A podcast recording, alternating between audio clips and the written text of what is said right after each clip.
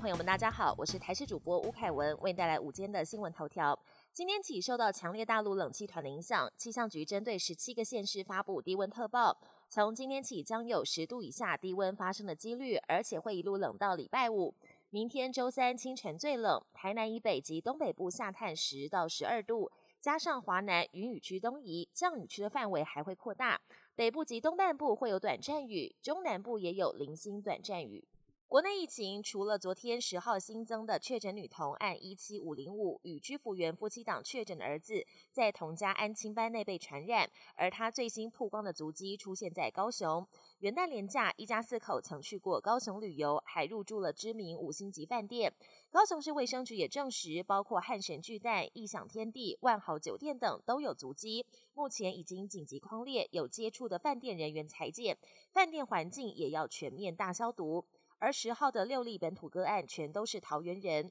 六天的足迹就有二十处，更横跨桃园五区。现在各个足迹点都已经大规模清消。今天零时起，搭乘欧美、中东、纽澳等长程航班入境者，需在机场完成 PCR 核酸快筛，阴性者才能到防疫旅馆集中检疫所。如果是阳性，会直接从停机坪旁搭车到医院，不会进入机场。指挥中心预估待采人数约七百人，希望在一个小时内完成裁剪及报告出炉。指挥官陈时中表示，全球都调整为三级地区，包括美国在内，入境者都需要加严处理。返台后需完成十四天检疫措施，而且搭乘欧美航线等长程旅客还需入境裁剪。国际焦点。美国新冠确诊因为 Omicron 快速飙升，九号全国累计超过六千万人染疫，再次创下疫情里程碑。虽然疫情严峻，但美国也有专家表示，最快这个月就会达到疫情高峰，接下来就会好转。也有专家认为，透过强制接种令并配合其他防疫措施，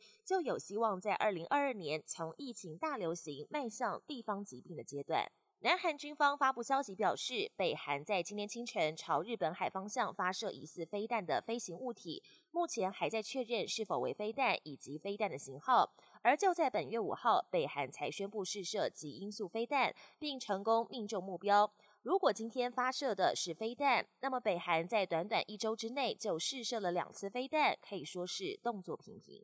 把猪的心脏移植到换心人的体内，美国马里兰医学院的教授前几天将一颗猪心移植到一名等待换心的病患体内，创下美国首例。患者是一名五十七岁的男性，术后三天状况良好，没有产生排斥现象。在美国等待器官捐赠缓不济急，医界尝试以动物器官取代人体器官移植到病人体内，有助于缓解器官严重短缺的问题。